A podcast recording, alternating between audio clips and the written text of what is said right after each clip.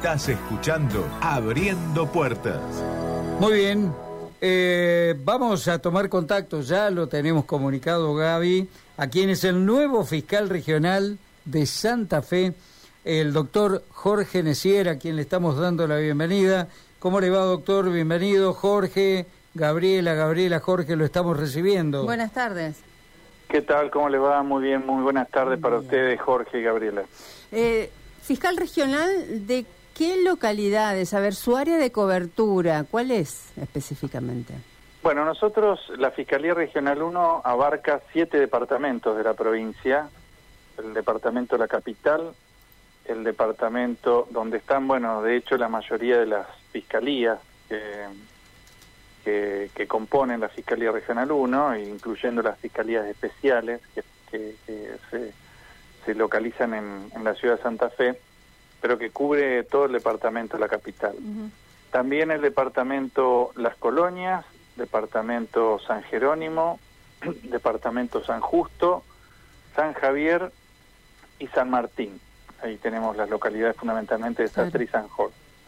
Y también la, el departamento de eh, departamento Garay, que de hecho hoy por hoy está funcionando atendido por los fiscales de Santa Fe, como fue desde el inicio de este nuevo sistema, pero que eh, eh, próximamente, en los próximos meses seguramente, va a tener también una sede y con ello vamos a tener presencia de la Fiscalía en todos los departamentos de la, de la jurisdicción, de nuestra jurisdicción. Está nombrando prácticamente la mitad del área de cobertura de Radio M, por eso quería que lo dijese, mm. porque, bueno, para que presten atención nuestros oyentes y además, y creo que temporariamente eh, usted está haciendo cargo de eh, Rafaela, hasta tanto se designe quién será el fiscal allí. Sí, eso es por una circunstancia transitoria. la, la fiscal general me encomendó prácticamente el día que prestamos juramento, que, que asumiera eh, transitoriamente, interinamente, la Fiscalía Regional 5, que comprende también tres o cuatro departamentos más, eh, precisamente porque, bueno, no, no hubo designación del fiscal regional que debía reemplazar a quien cesaba este último mandato y, bueno, ante esa vacancia y mientras se resuelva la situación estoy también a cargo de, esa jurisdicción. El proceso para que usted, como tantos otros de sus colegas, llegue a donde llegó al juramento de la semana pasada ha sido bastante largo, han tenido que rendirse, han entrevistado con, eh, con legisladores y llega en un momento donde la sociedad es muy crítica por la cuestión social, por la seguridad, por la inseguridad, bueno, desde el lado que lo veamos, ¿no? Con la policía, con jueces, con fiscales también digamos, no le está tocando bailar con la más linda en este caso, ¿no? ¿Con qué se está encontrando a pocos días de haber asumido? Bueno, en realidad no, no, no es demasiada sorpresa porque siempre acompañé la gestión anterior del, del fiscal regional saliente de manera muy cercana. Yo tenía una función de fiscal coordinador y incluso nuestros despachos eran vecinos, así que teníamos un trato frecuente. De hecho, me, me me correspondía suplirlo en cada ausencia del mismo, cuando estaba de licencia o en otras circunstancias, así que, digamos, vengo bastante eh, empapado de lo que es la gestión de la Fiscalía Regional 1 y de hecho prácticamente todos los funcionarios, que son una docena, alrededor de una docena de funcionarios que trabajan en la colaboración de la gestión de la Fiscalía Regional, ya estaban en funciones cuando a mí me tocó intervenir eh, interinamente en un periodo anterior durante un año y medio, previo justamente a la gestión del doctor Arietti. Así que ya desde entonces conozco lo que es un poco la gestión, por supuesto que ha ido evolucionando en estos últimos seis años, hasta hoy, bueno, haberse hecho más compleja en algunos aspectos y, bueno, más eficiente en algunos otros, fundamentalmente por la asignación de una serie de recursos, tanto humanos como materiales, que permitieron mejorar la, atención y el servicio que brinda el Ministerio Público de la, Acusación en esta jurisdicción. Claro, eh, se lleva en su haber, Jorge, un montón de buenos y elevados comentarios con respecto a su labor, a su tarea. Eh, afirman que usted es un técnico, es una persona que sabe manejarse o supo manejarse en los pasillos, tiene viene con, con un respaldo increíblemente bueno, interesante. Bueno, yo agradezco a quien pueda opinar de esa manera, pero por supuesto que después, digamos, esos comentarios deben reflejarse en la tarea que uno realiza y uno lleva a cabo, digamos. eh, todo, comentario previo queda en la nada si uno no lo demuestra después en los hechos y es lo que trataremos de hacer a partir de ahora. Y bueno, y tratando de, en lo posible, poder aportar la experiencia que uno tiene desde el inicio de este nuevo sistema, hace ya prácticamente una década, en diciembre de 2013, que asumimos con un pequeño grupo por entonces, eh, pero bueno, una experiencia previa que se extiende a 34 años en el Poder Judicial y que bueno nos permite eh, más o menos saber dónde estamos ubicados. Hace 10 años atrás estaban en estaban trabajando en pequeñas oficinas con eh, bueno con casi ningún personal que los acompañe como asistentes, con eh, escritorio contra escritorio, con utilizando el mismo teléfono. Eh, a hoy, a estos 10 años, usted entiende, bueno, que se pudo evolucionar y eh, a través de su gestión, ¿cree que va a poder acompañar a que se, esto continúe avanzando, que esta fiscalía pueda dar respuestas en el menor tiempo posible? Sí, indudablemente yo comparto lo que he escuchado que, ha manifestado la, nueva fiscal general de la provincia, la doctora Beranicic, en el sentido de que en cuanto a los recursos, obviamente nunca están satisfechos a un 100% y que hay que tener cierta inteligencia estratégica en qué es lo que se pide y qué es lo que se reclama. Nosotros hoy tenemos prácticamente la cantidad de fiscales que se contempló eh, originariamente que debía haber para un servicio como el nuestro. Nunca estuvo claro en qué se, con qué criterios se estableció cuántos fiscales eran necesarios para atender la demanda de los conflictos de siete departamentos. Eh, y eso se estableció en el 2009 cuando se sanciona la ley orgánica del MPA, podríamos decir, la ley 13013. Eh, ese, ese pasaron ya, bueno, 14 años y estamos aproximadamente con ese número con una población en, en esta jurisdicción que aumentó aproximadamente en un 15%, y una situación de conflictos eh, sociales y penales específicamente que indudablemente no son los mismos que otros países del mundo o que otros lugares del país incluso, porque indudablemente tiene que ver con eso, con cuál es la conflictividad que debe atender eh, como requerimiento del Ministerio Público de la Acusación y tratar de dar respuesta a la gran, a la gran mayoría de esos hechos en lo posible, especialmente a los más graves. Eh, y en ese sentido es evidente que, bueno, debemos contar con algunos fiscales más.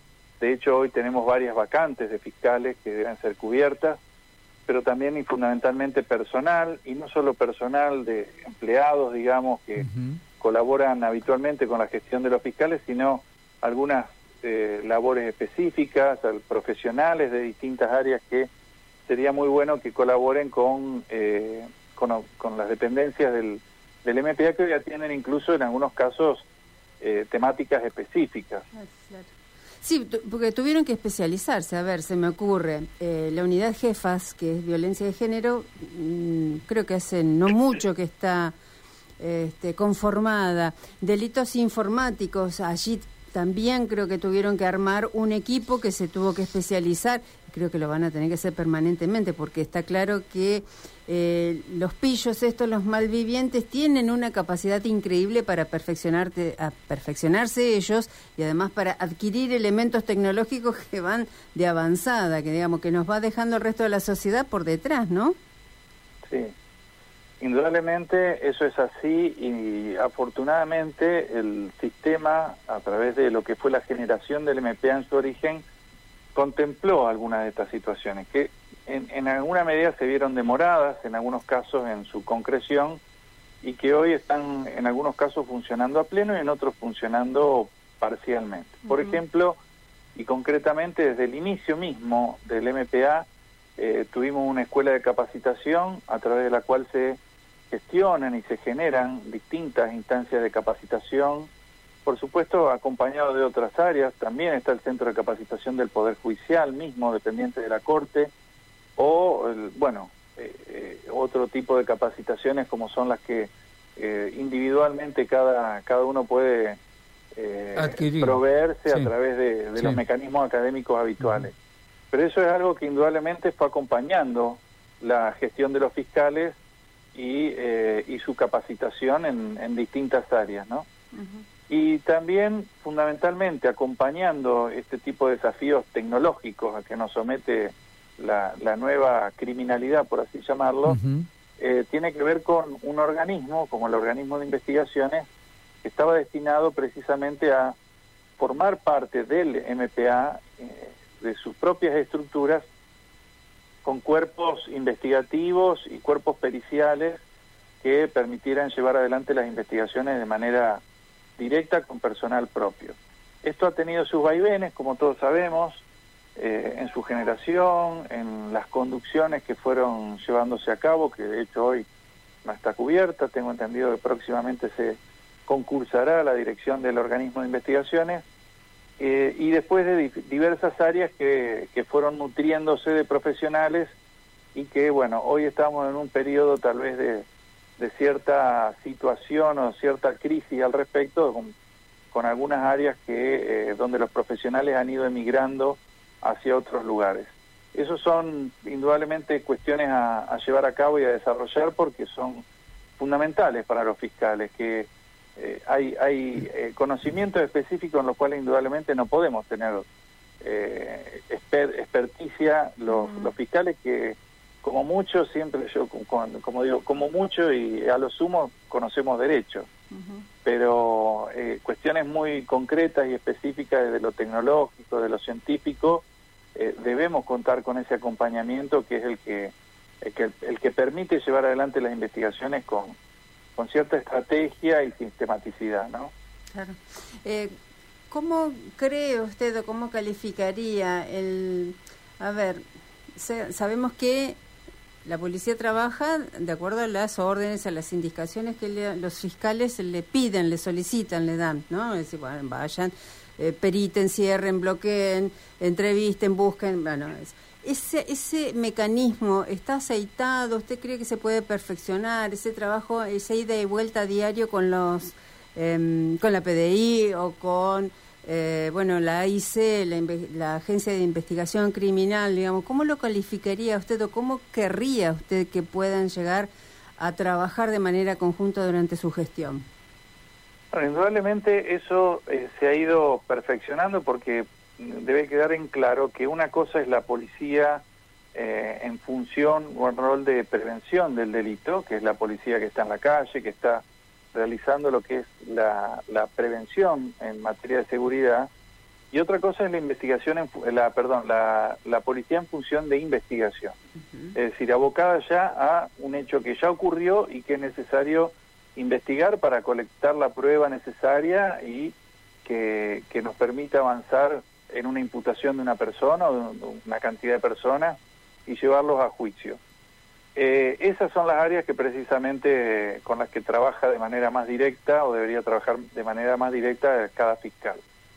Y es eh, ahí donde encontramos que si bien hay una intención o una, un principio de funcionamiento que ha sido acorde al, desarrollo que tuvieron las fiscalías, por ejemplo, constituyéndose eh, brigadas específicas, es decir, hoy un fiscal de homicidios tiene una brigada compuesta por algunos, un grupo de agentes de la Agencia de Investigación Criminal que trabajan directamente con ese fiscal.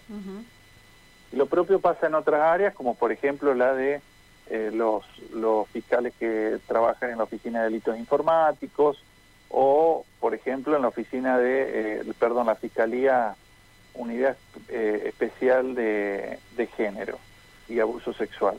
Ahora bien, tenemos en ese sentido algunas situaciones que precisamente a través de esta nueva gestión intentamos eh, comenzar a conversar con los funcionarios del Poder Ejecutivo, que son, por ejemplo, quienes gestionan estas áreas de investigación, porque nos encontramos con algunas falencias donde indudablemente eh, afectan esa, ese servicio tal como debería brindar. Hoy nos encontramos con que hay algunas de esas dependencias que no tienen un edificio propio y están deambulando, por así decir, en, distintos espacios, que no tienen móviles adecuados, eh, eh, no tienen computadoras y e indudablemente para poder investigar hoy, en el pleno siglo XXI, eh, determinados delitos es necesario contar por lo menos con algunos recursos mínimos. para realizar tareas de investigación y de inteligencia deben contarse con vehículos no, eh, identificados como patrulleros, con algún equipamiento informático, con telefonía celular adecuada, con un espacio donde trabajar y poder desarrollar estas investigaciones. Y en algunos casos estamos notando falencias que, bueno, las hablaremos ni bien podamos con el ministro. Eh, sé que la fiscal general ya ha avanzado algo al respecto, pero bueno, a nosotros nos tocará eh, hacer referencia específica a lo que corresponde a nuestra Fiscalía Regional. Claro, en ese caso usted podrá participar de la reunión o, bueno, será, digamos, una reunión entre los fiscales regionales junto con la fiscal general o será una cuestión de eh, Branicic específicamente con, bueno, el, ministro de Seguridad. bueno, cada uno, cada uno trata dentro de lo que son sus sus ah, incumbencias, ¿no? Es decir, la, Fiscalía General tiene las propias, nosotros específicamente teníamos previsto incluso una reunión la semana pasada que no pudo llevarse a cabo, la primera semana de gestión nuestra, digamos, con, con el ministro eh, actual y bueno, la, estamos, la estaremos llevando a cabo en los próximos días.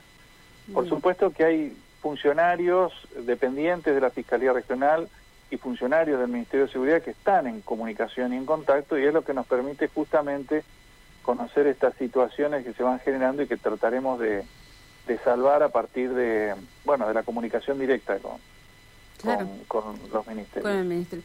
Eh, sabido es que en la susceptibilidad que muchas veces los ciudadanos tenemos en torno del accionar de la justicia, de la policía, bueno, muchas veces se dice, entran por un lado, salen por el otro, o no hacen nada, o son, bueno, sabemos todos los, los calificativos que en algunas oportunidades eh, se utilizan para con algunas gestiones. ¿Qué le podría decir usted a, bueno, a cualquier ciudadano de San Javier, de aquí de Santa Fe, de Rincón, en torno a lo que, bueno, quiere usted imprimirle su gestión? Bueno, es, muy importante, por supuesto que siempre ha sido un norte en la gestión del Ministerio Público de la Acusación, desde su origen, la adecuada atención de la víctima.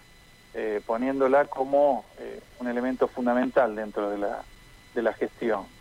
Eh, de hecho, mañana vamos a estar en, en la ciudad de Rosario en un acto que se va a llevar a cabo donde el Poder Ejecutivo anuncia la reglamentación de la ley de víctimas que fue sancionada a fin del año pasado, que ya se encuentra en vigencia, pero que bueno, hoy a través de una reglamentación tendrá algún tipo de ejecutividad más concreta.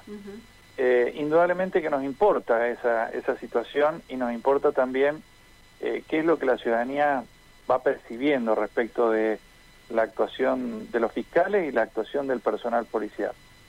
No cabe duda que esa situación que a que se hace referencia de una puerta giratoria, es decir, de que prácticamente nunca nadie quedaría detenido, no es tal porque, tal como ayer mismo lo escuchamos de palabras del gobernador en, el mensaje a la legislatura.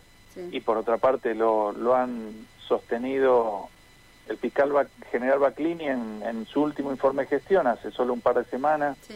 Y también el fiscal regional. Hoy la, ciudad, la provincia de Santa Fe tiene más de 9.000 personas privadas de su libertad, eh, que es más del doble de las 4.000 y algo que había hace una década, cuando este sistema empezaba un poco motivado por una mayor conflictividad penal, indudablemente, pero también y fundamentalmente porque hay una eh, eh, acción de parte de los, los, órganos de la acusación que eh, imprimen esa situación y una mayor cantidad de personas que están sometidas al proceso. Porque más allá de, las personas en, en, prisión preventiva o no, corresponde señalar cuáles son la cantidad de personas que están teniendo una causa y que se lleva adelante. Y también lo que ya en, en la gestión del anterior, de, digamos, del primer fiscal general, que fue el doctor Julio Lazábal, se había indicado que se había revertido una lógica que era eh, no, no buena, digamos, en, en cuanto a la proporción de personas detenidas en los espacios de, de alojamiento de, de, nuestra provincia. Siempre hubo más personas procesadas, como se les llamaba anteriormente, que condenadas. Y desde la última década, fundamentalmente de, de los últimos cinco o seis años, nos encontramos con que hay más personas condenadas que procesadas. Sí, Esto significa que evidentemente los procesos han avanzado en cuanto a su duración, en cuanto al tiempo, y hoy se permiten resultados más concretos y no Sí. personas esperando indefinidamente que terminara su proceso. Sí, eso es real. Doctor Jorge Necier, eh, nuevo fiscal regional de Santa Fe, muchísimas gracias por este contacto. ¿eh? Les agradezco mucho, Jorge, eh, Gabriela, y estoy a disposición de ustedes para cualquier otra oportunidad que, que lo deseen. Muy amable. El abrazo de siempre, que tenga muy buenas tardes. Muchas gracias, igualmente. Hasta luego. 15.30, pausa, Martín. Estás escuchando Abriendo Puertas.